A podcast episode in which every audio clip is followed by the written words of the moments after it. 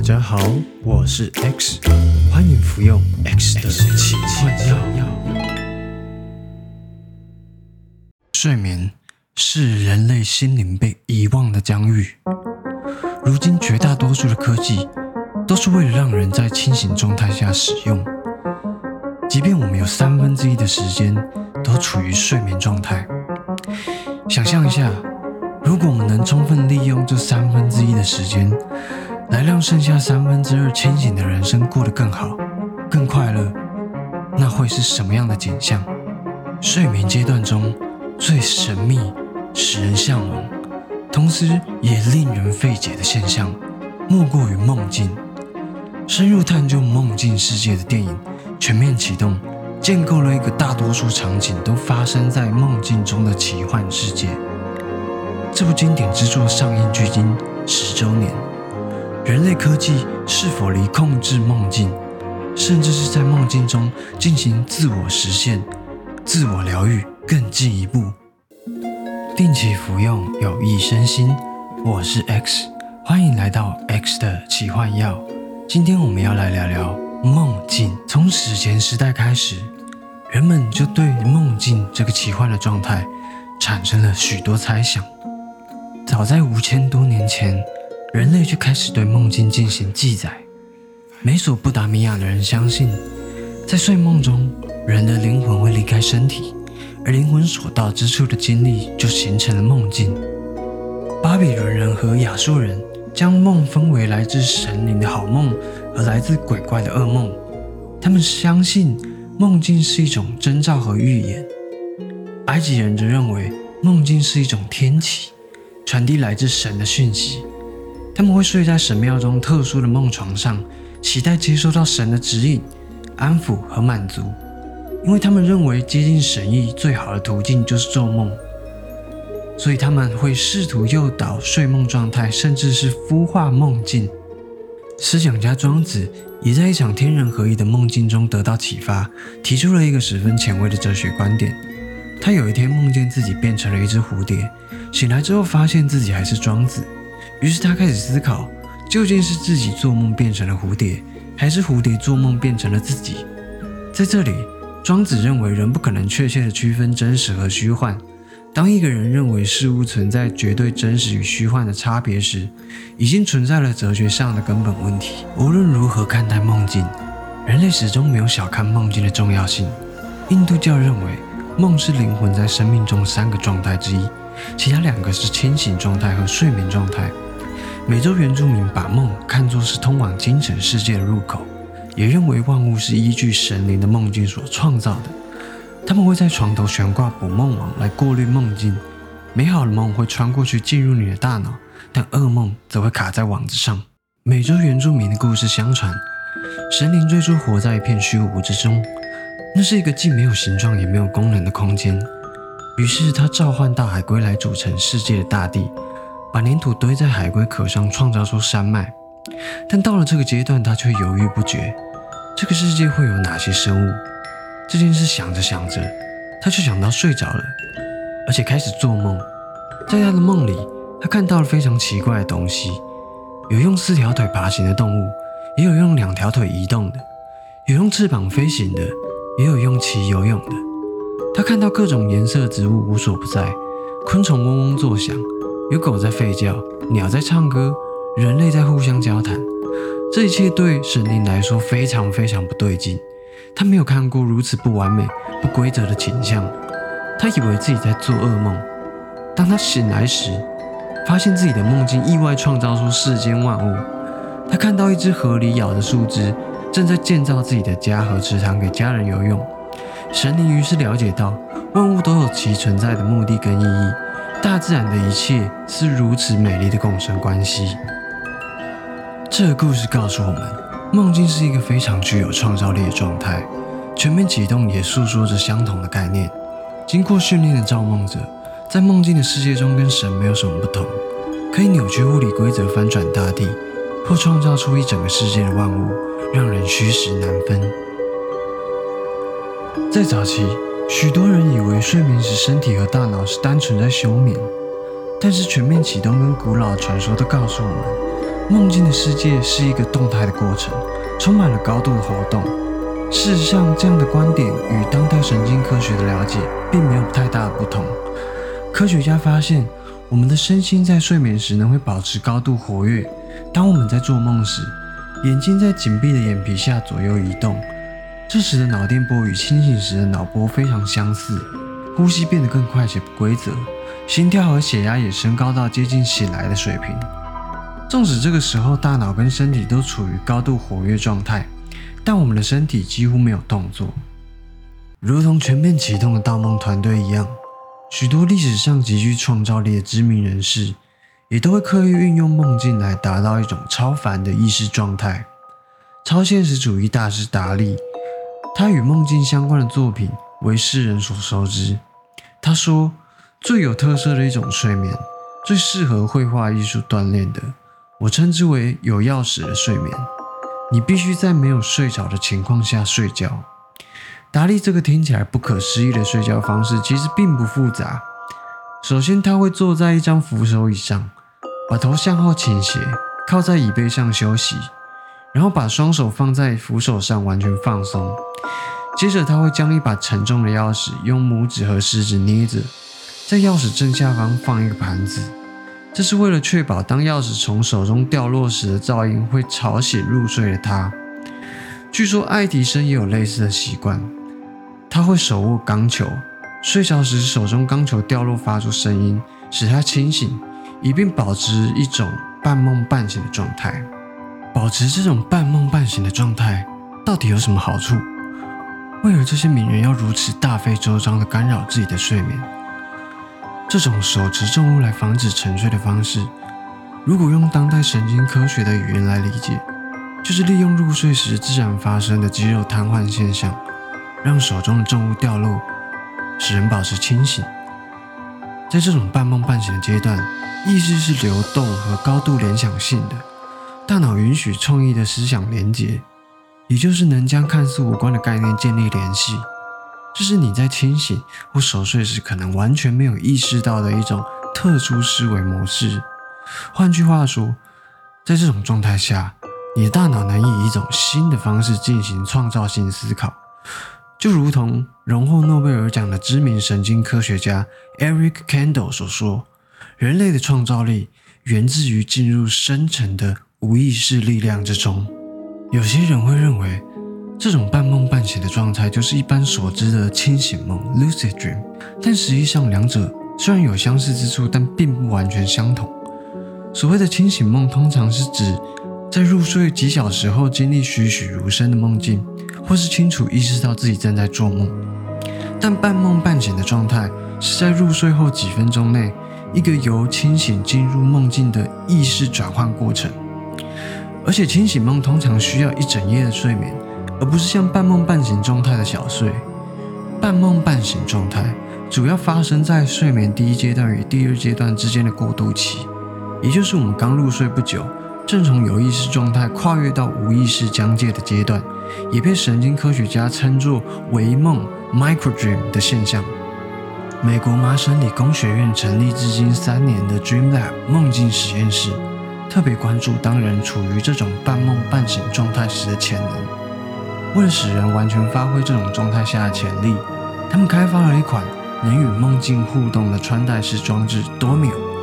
这是史上第一款睡眠阶段的人机互动装置，专门在清醒到梦境这个跨越意识状态的情况下使用。在全面启动中，我们也可以看到类似的装置：一个外形像手提箱、由化学家所控制的仪器，能够将强效镇定剂输入到梦者体内。让人瞬间从清醒状态进入梦境，并发挥稳定梦中梦结构的关键作用。然而，梦境实验室 Dormio 想做的，并非如电影中辅助用途的道具，而是更进一步的害入梦境。全面启动的开场戏中，主角 Cup 对日籍企业家斋藤说：“最有韧性的寄生虫是什么？一个想法，非常强韧，感染性很高。”这个想法只要升值大脑，几乎不可能消除。这个既完整又被理解的想法会永远保存，留在大脑的某处。按照电影中的说法，多米尔的野心就是能够将一个想法或是概念植入大脑中，进而控制梦境、改变梦境。这个将想法植入梦境的概念，被麻省理工学院团队在一篇刊登于《意识与认知》期刊上的研究称为“目标梦境孵化 （Targeted Dream Incubation）”。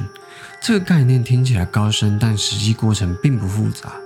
在这项研究中，梦境实验室团队透过手套式可穿戴式装置 Dormio 监测实验对象的生理讯号，像是手掌的肌肉张力、心跳和皮肤电导反应等数据。当这些生理讯号指示出最佳时机，装置就会发出声音，稍微将入睡的实验对象唤醒，进入一种半梦半醒的状态。这个时候，研究人员就可以继续用声音提示来植入想法。在全面启动中，由 Tom Hardy 饰演的盗梦者 Eames 说过：“要成功植入一个想法，跟植入的深浅无关，你要植入这个想法的简易版，它才能够自然的在植入对象的大脑成长。这很微妙，你要先从基本的着手，这样才能成功。”而麻省理工团队这个现实世界中控制梦境的装置，同样也遵守着这个原则。多米欧装置在实验对象半梦半醒的状态下，会播放各种简易单字的录音，像是老虎或是兔子，来影响实验对象的梦境。结果发现，声音提示的内容能成功出现在实验对象的梦境中，而且成功率不低。听到老虎的人，至少有一半都会梦到老虎。虽然初步实验植入的想法非常简单，但梦境实验室对这款装置有更高的期待。他们认为梦境其实只是发生在晚上睡眠期间的另一种思考状态。研发 Dormio 装置的研究人员 Eden Horowitz 说：“许多人不知道能够运用睡眠时间让自己更好，无论是增强记忆力或创造力，改善起床隔天的情绪，甚至提高考试表现。你晚上其实都可以做这些至关重要的事情。”全面启动由里奥纳多饰演的盗梦者 Cobb，在招募团队中女性造梦者 Ariani 时说道：“有人说人类只用到大脑的一小部分，那是醒着的时候，睡着后几乎什么都能做到。想象你在设计一栋大楼，你意识到每个细节，但有时候它好像会自己设计，这是真正的灵感。而我们在梦中会继续这样做，同时设计并创造自己的世界。”一切都很自然。同样的，梦境实验室也不只希望能够控制梦境，更希望透过骇入梦境来开发人类潜能。首先，他们的目标是提升创意。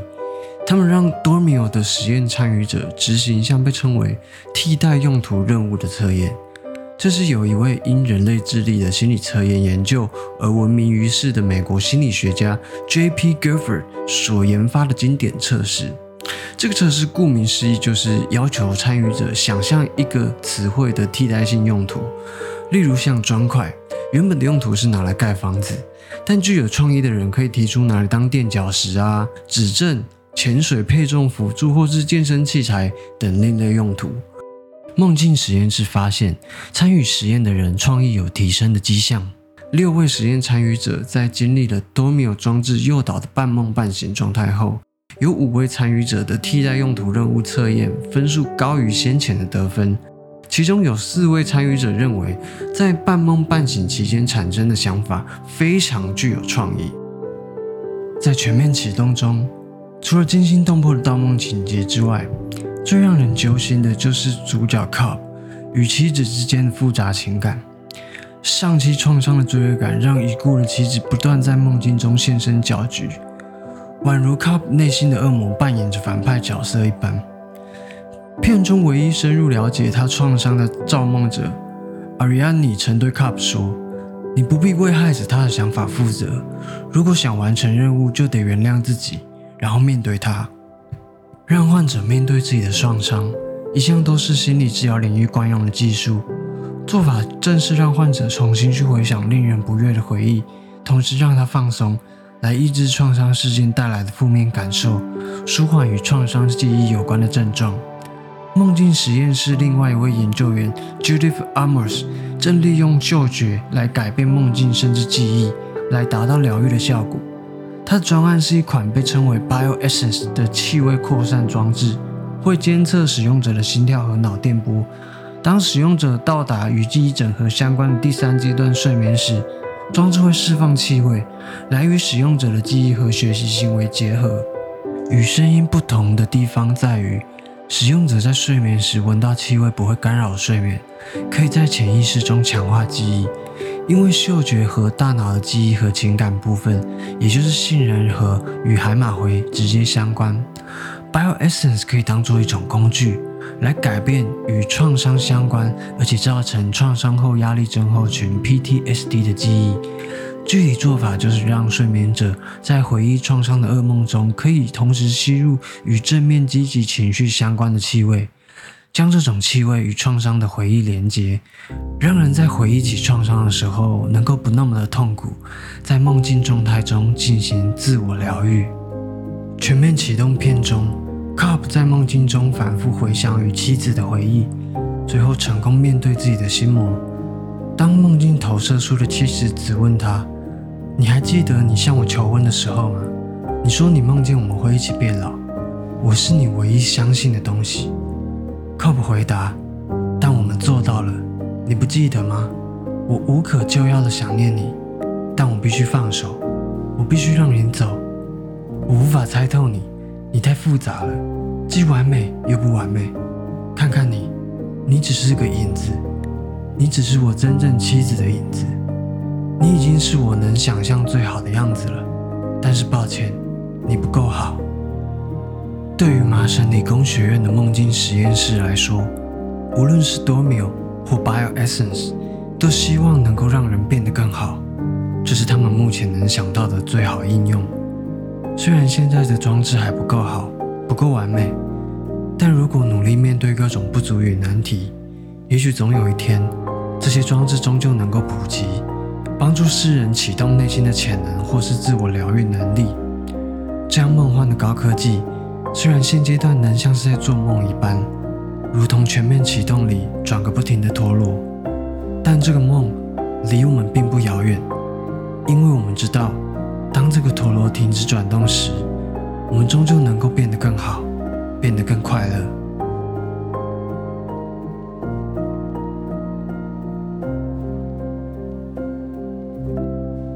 我是 X，以上就是这次的奇幻药，定期服用有益身心。如果吃药之后思想变得有点奇怪异常，不用特别担心，这是正常现象。有什么其他感觉或副作用，也可以留言跟我说。目前我在 YouTube、Podcast 和 Medium 上面都有开药，喜欢的话记得下次回来拿药，也欢迎推荐其他人一起来拿药。谢谢各位，我们下次见。